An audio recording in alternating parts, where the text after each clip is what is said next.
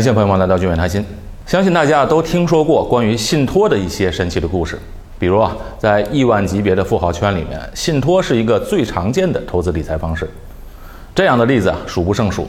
比如微软的比尔盖茨的离婚，他那个基金会其实没有受到特别大的影响，也正是因为那个钱都放在一个叫做信托的东西里面。往往我们看信托是抱着猎奇的心态啊，有些人甚至以为信托是一个洗钱避税的工具。啊，还有的人认为信托是富豪们玩的东西，和我们普通人不相关，而且做信托是非常昂贵的。其实这些认知都有一些偏差。那最近关于弯曲渣男的消息也火爆了朋友圈，有人就说啊，其实当初这位太太如果有一份遗嘱或者信托，就能很好的保护自己的家人。确实如此。今天我就为朋友们讲一讲新加坡的信托是怎么一回事，看看信托究竟能起什么作用。我们先来划重点，什么是信托呢？其实信托啊，里面最重要的是三个角色，第一就是委托人，第二是受托人，还有受益人。这三个角色之间啊，建立起一个关系。简单来说，三者的关系就是委托人因为某种原因，财产是要分给受益人的，但是啊，还需要一个受托人来帮助保管或执行这个信托的内容。打个比方。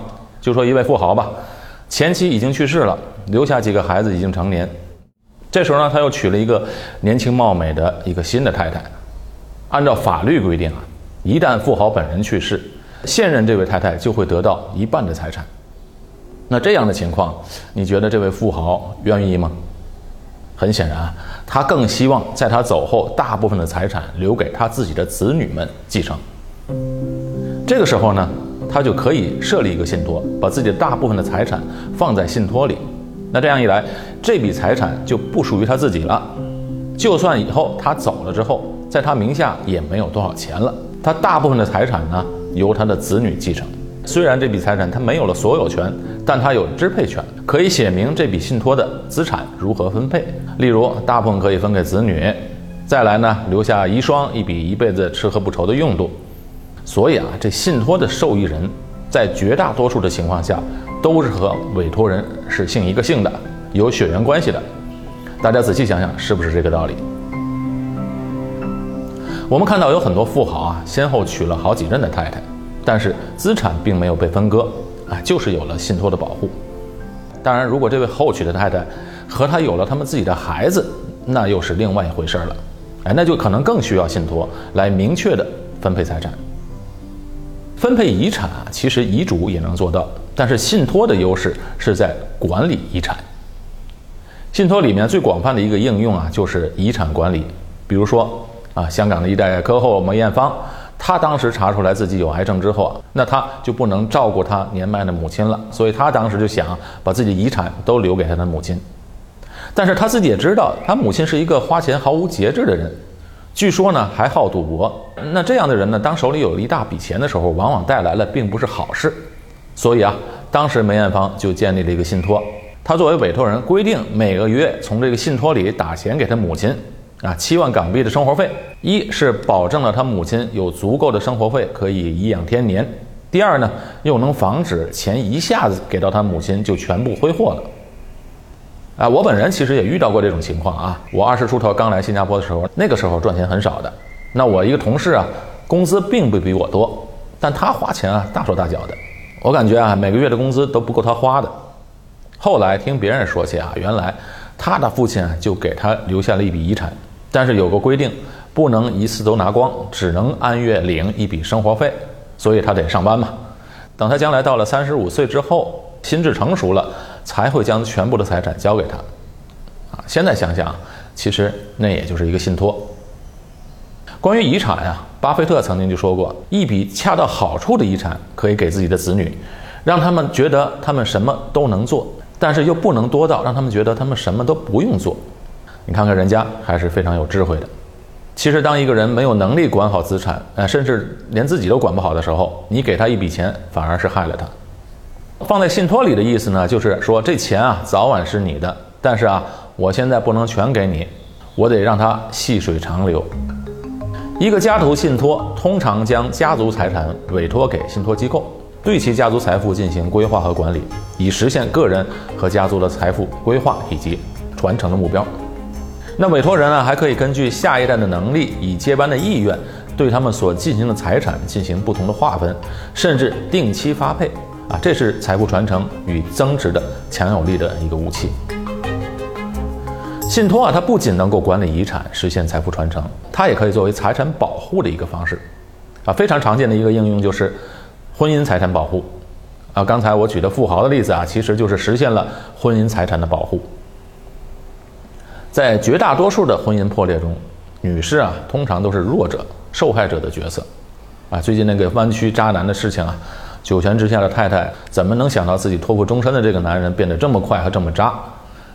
其实这个事儿的具体细节我也不是很了解，但是我看到的信息好像那位太太生前有两百万美金的人寿保单啊，如果这份保单做一个简单的信托，指定受益人声明的话，指定这笔钱只留给他的孩子，可以想象这个情况也不会发生到这样的地步。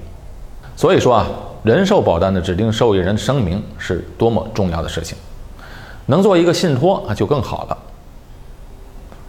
在新加坡呢，并不是有钱人才能做信托，简单的一个信托啊，其实费用并没有多少，许多中产家庭也都会做的。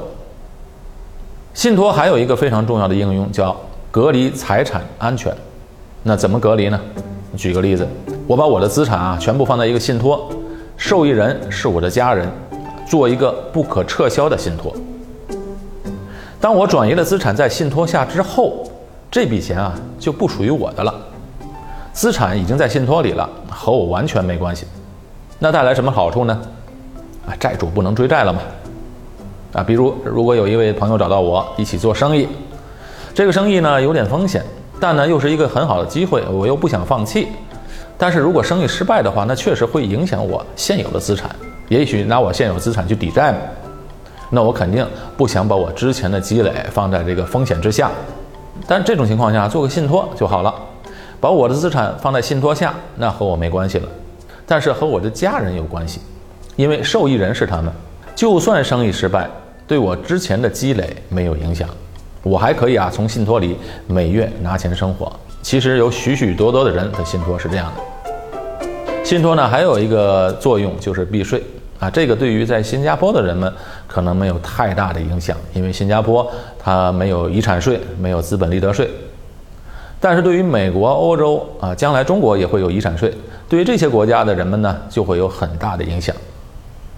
所以这就是为什么新加坡作为一个金融中心，能吸引到海外的这么多人来这边设立家办啊，或者投资基金，或者设立信托啊，这是一个其中主要的原因。信托还有一个作用就是隐私保护的作用。就比如说，一个人如果在海外买一套房子，其实你在公共的网上啊是可以轻易查出来的啊。这个人某年某月买了一个房子，花了多少钱，全都能查得到。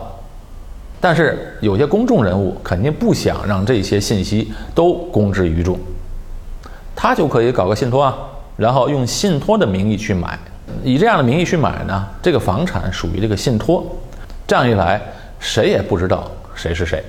啊，就很好的保护了隐私。其实我们经常能听说一些名人，比如某某某人在海外那里有豪宅。其实呢，这些信息真的能查得到吗？我是很怀疑的。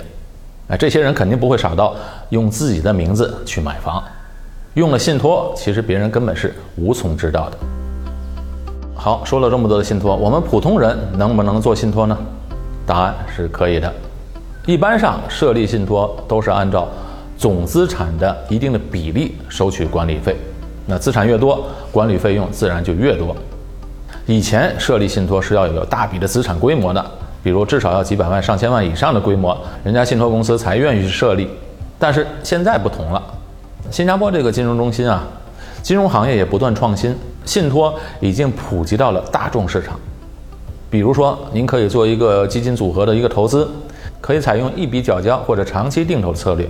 然后呢，放在信托下管理，其实费用并不高，而且还可以把您现在现有的人寿保单也放在这个信托之下，啊，相当于做个理财送信托了。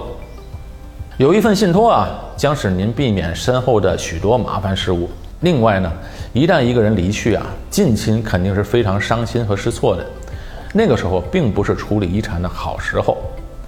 拥有一个信托啊，主要的目的就是为了更好的保护资产和管控资产，使资产避免于诉讼和债权人的侵害。好，今天给大家科普了新加坡设立信托的一些优势。当然，有任何的问题可以直接联系我和我提出。感谢朋友们的收看，我们下期节目再见。